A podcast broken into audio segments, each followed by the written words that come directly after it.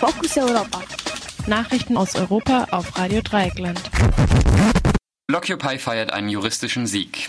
Das Bündnis darf am Freitag am Frankfurter Flughafen demonstrieren. Die Kundgebung richtet sich gegen Abschiebungen und steht unter dem Motto Blockupy Deportation Airpark. Allerdings ist die Teilnehmerinnenzahl im Terminal 1 auf 200 beschränkt. Alle weiteren Demonstrierenden müssen vor dem Flughafengebäude bleiben. Die Stadt Frankfurt hatte den Protest am Flughafen zunächst verboten, doch das Verwaltungsgericht Frankfurt erklärte das als rechtswidrig. Außerdem sollen morgen die Banken blockiert werden. Sprecherin Mareike Garbe sagte gegenüber der Jungen Welt, mit kreativen Hilfsmitteln wie Großpuppen oder Absperrbändern, mit Transparenten, klassischen Sitzblockaden, Trommeln oder Straßentheater werden wir die Europäische Zentralbank und alles, für was sie steht, einsperren. Das, das antikapitalistische Camp ist bereits eröffnet. Es steht den AktivistInnen zur Verfügung, die von außerhalb nach Frankfurt reisen. Radio Dreigland wird am Freitag von den Protesten in Frankfurt berichten. Für Samstag, den 1. Juni, wird europaweit zu Protesten mobilisiert.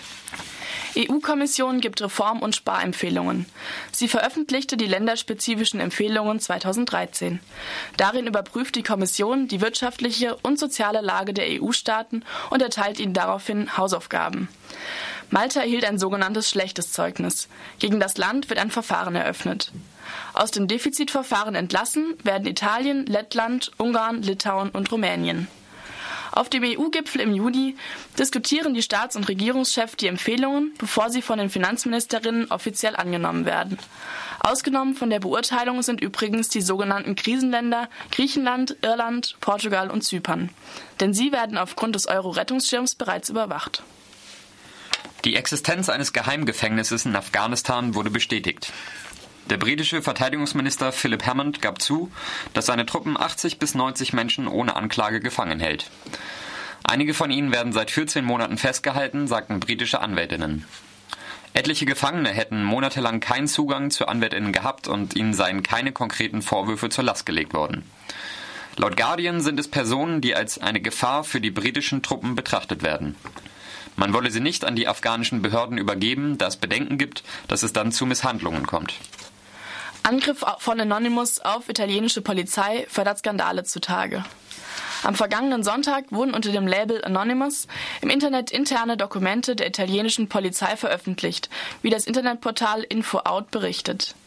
Der Hackerinnenangriff folgt auf vier Festnahmen vom 17. Mai wegen Hacking von Seiten unter anderem der italienischen Regierung, des Parlaments und des Vatikans. Die Polizei war nun nach Herbst 2012 schon zum zweiten Mal Ziel der Angriffe. Beide Male konnten Informationen zu polizeilichen Repressionsstrategien gegen soziale Bewegungen aufgedeckt werden. Beachtung fanden dieses Mal besonders Dokumente, die im Zusammenhang mit Protesttagen gegen die Schnellzuglinie TAF im Sommer 2011 bestehen. Die Hackerinnen veröffentlichten Anzeigenformulare für verletzte Polizistinnen, die für den No-Tough-Protest bestimmt waren, aber schon vorab abgestempelt worden sein sollen. Im Nachklang der besagten Protesttage war es Anfang 2012 zu einer landesweiten Verhaftungswelle gekommen.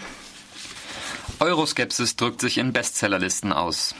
Warum wir aus dem Euro aussteigen sollten, im Original Porque debemos sair do Euro, ist der Titel des bestverkauften Buches in Portugal. Das ist ein Hinweis auf die Stimmung im krisengeschütteten Land. Infolge des Buches wird in den Medien über den Ausstieg aus dem Euro diskutiert. Der Autor João Ferreira freut sich, dass das Thema kein Tabu mehr sei. Allerdings diskutierten die Portugiesinnen bereits vor drei Jahren darüber. Laut Ferreira könnte Portugal im Euro nicht wachsen. Eine Rückkehr zum Escudo und seine Abwertung würden portugiesische Waren billiger und wettbewerbsfähiger machen. Dazu eine Einschätzung vom RDL-Korrespondenten Ralf Streck. Das Problem ist halt für die Länder, dass sie nicht mehr durch zum Beispiel äh, Drucken von Geld äh, Staatsschulden bezahlen können, dass sie nicht über eine interne Inflation, also durch Gelddrucken, äh, ihre Waren verbilligen können äh, und damit im Ausland wettbewerbsfähiger sind. Ähm, das läuft jetzt natürlich alles darauf hinaus, wie das in Portugal, Spanien oder Griechenland zu sehen ist, dass die intern inflationieren müssen, das heißt Löhne senken. Das ist natürlich fatal für Länder, die an einem internen Konsum hängen, ähm, weil ne, der bricht zusammen, dann gibt es eine Rekordarbeitslosigkeit wie in Griechenland und Spanien und deswegen sagt der Autor im Wesentlichen, dass äh, die Länder aus dem äh, Euro aussteigen müssen, um nicht durch so einen äh, starken Euro in so einer Zwangsjacke zu stecken. Ralf Streck sagte außerdem, dass er sich auf eine spannende Debatte freut. Womöglich sorgen die Portugiesinnen für eine Überraschung, so der RDL-Korrespondent. In den frühen Morgenstunden einigten sich die EU-Gremien auf eine Reform der EU-Fischereipolitik. In einem sogenannten Trilog hatten diese Nacht VertreterInnen des Europäischen Parlaments, des Rates und der Kommission hinter verschlossenen Türen getagt. Die Vorstellungen des Ministerrats und des Europaparlaments klafften dabei weit auseinander. Im nun präsentierten Kompromiss steht unter anderem die Verpflichtung, bis zum Jahr 2015 die Überfischung für alle Bestände zu beenden. Die geschrumpften Fischbestände sollen wieder aufgebaut werden. Nachhaltiger und sogenannter handwerklicher Fischfang soll gefördert werden.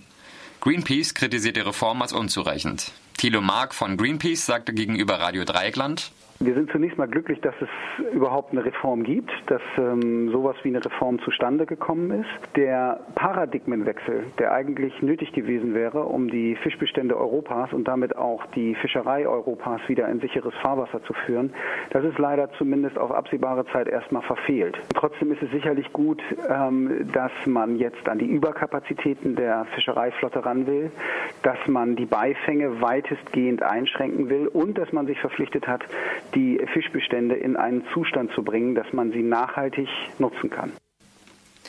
Die Bundesregierung erhöht die Zahlungen für die Pflege von Holocaust-Überlebenden. In Verhandlungen mit der Jewish Claims Conference hat Berlin nun vereinbart, in den nächsten vier Jahren Zahlungen von fast 800 Millionen Euro zu leisten. Das Geld ist für die häusliche Pflege der Shoah-Opfer bestimmt und soll sicherstellen, dass sie den Rest ihres Lebens in Würde verbringen können.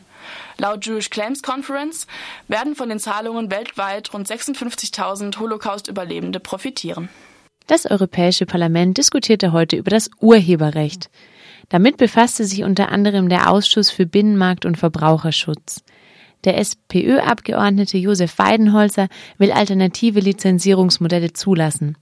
Wenn ein Künstler oder eine Künstlerin beispielsweise innerhalb der GEMA sei, dann solle es trotzdem möglich sein, dass er oder sie unter der Creative Commons Lizenz produziere.